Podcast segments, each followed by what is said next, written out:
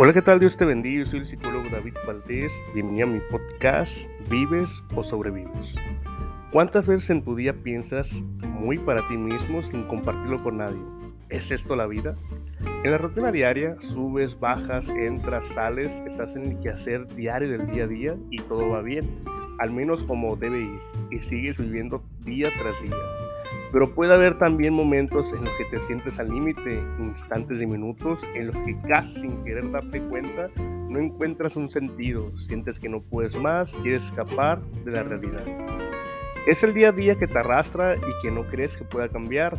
Es una realidad que te demanda ocuparte de lo que ocurre, el trabajo, la pareja, la familia y también los niños si los tienes.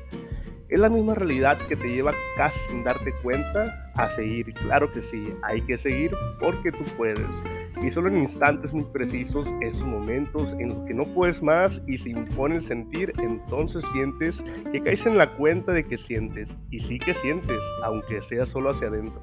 Porque no lo compartes con nadie. Es algo tan íntimo, tan tuyo en esa milésima de segundo en el que te permites y puedes sentir, entonces te dejas llevar y el sentir te absorbe y te das cuenta de que algo no va bien solo para ti mismamente. Y muy en secreto, también solo para ti, sabes que no estás viviendo lo que quieres, no estás viviendo la vida que quieres. Te das cuenta de lo que está pasando y de lo que está pasando a tu alrededor y en ti. Y para ti también es algo, pero no es algo que quieres. Y por una milésima de segundo sientes que lo que estás notando no es lo que deseas realmente. Lo que estás experimentando no es vivir, lo que estás haciendo es solo sobrevivir y sigues la vida sobreviviendo, sobrevives a lo que te ocurre, sobrevives a la vida misma y sigues hacia adelante porque una parte de ti quiere y como tu persona te dices a ti misma que lo mereces, porque tú lo vales, porque tú puedes, aunque a veces cueste, aunque en ocasiones guste menos, pero siempre sigues hacia adelante, animándote, superándote, creyendo que vale la pena y sonríes y sigues mirándote hacia adelante y lo que ven los demás es que estás bien. Todos sobrevivimos a una realidad que hacemos nuestra. La realidad es lo que tú sientes mientras vives. A pesar de que se entienda que la realidad es una, es una, tu vida sí que es una única y tú solo tienes que cumplir únicamente con ella, con tu vida. Recuerda que solamente vivimos una sola vez, pero si lo vives excelente una sola vez es suficiente. Los confundimos con lo que nos imponen como normal, lo socialmente aceptado y valorado. Si esto no existiera, ¿qué es lo que tú sentirías? Tu realidad es un momento momento en el que puedas ser, en el que puedas estar tal cual lo sientes, con tus subidas de ánimo, con tus bajadas también, con el sentimiento de no querer seguir o con el sentir que puedes con todo. Tú eres todo eso.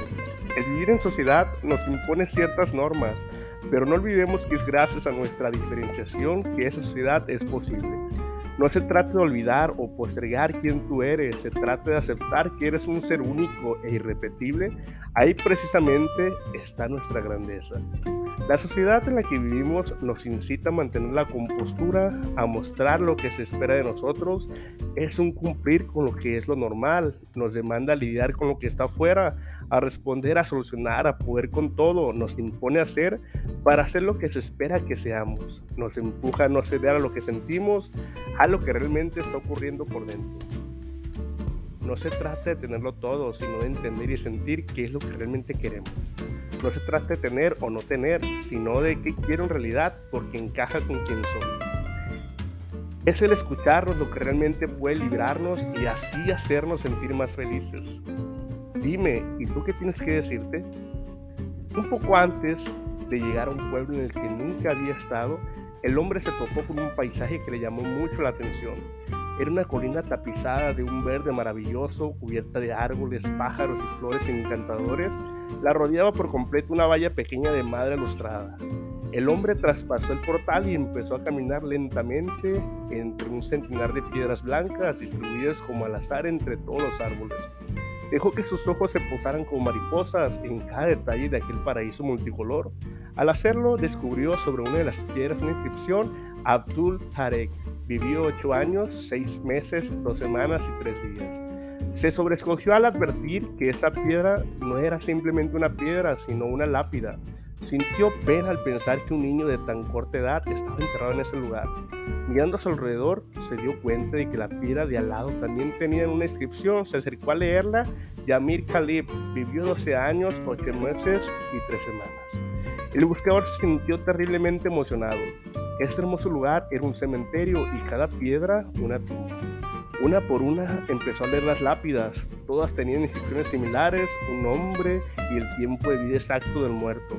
Pero lo que le espantó fue comprobar que el que más tiempo había vivido sobrepasaba apenas los 14 años. Embargado por un dolor terrible, se sentó y se puso a llorar. Una mujer que aparentemente cuidaba el parque del cementerio se acercó, lo miró llorar por un rato en silencio y luego le preguntó si podía ayudarlo. No, dijo el hombre, salvo que puede explicarme qué pasa con ese pueblo. ¿Por qué tantos niños muertos? ¿Cuál es la horrible maldición que pesa sobre esta gente que los ha obligado a construir un cementerio para niños? La mujer sonrió. Puede usted serenarse, le dijo. No hay tal maldición. Lo que pasa es que aquí tenemos una vieja costumbre. Le contaré. Cuando un joven cumple 15 años, sus padres le regalan una libreta como esta que tengo aquí colgando del cuello y es tradición entre nosotros que a partir de ahí, cada vez que uno disfruta o padece intensamente, abre la libreta y anota en ella. A la izquierda, qué fue lo vivido. A la derecha, cuánto tiempo duró su emoción. Conoció a su novia y se enamoró de ella. ¿Cuánto tiempo duró esa pasión enorme y el placer de conocerla? Una semana, dos, tres semanas y media y después la emoción del primer beso, cuánto duró el minuto y medio del beso, dos días, una semana y el embarazo, el nacimiento del primer hijo y la partida de un ser querido y el viaje más deseado y el encuentro del hermano que vuelve a un país lejano. ¿Cuánto tiempo duró el palpitar de su corazón en esas situaciones? Horas, días, minutos, segundos. Así vamos anotando en la libreta cada momento que disfrutamos o padecemos. Cuando alguien muere, terminó de explicar la mujer, es nuestra costumbre abrir su libreta y sumar el tiempo anotado en ella. Escribimos luego el total sobre su tumba, porque sabemos que solamente el tiempo vivido con intensidad es tiempo verdaderamente vivido. Recuerda que yo soy el psicólogo David Valdés. Deseo que tengas una vida ricamente bendecida.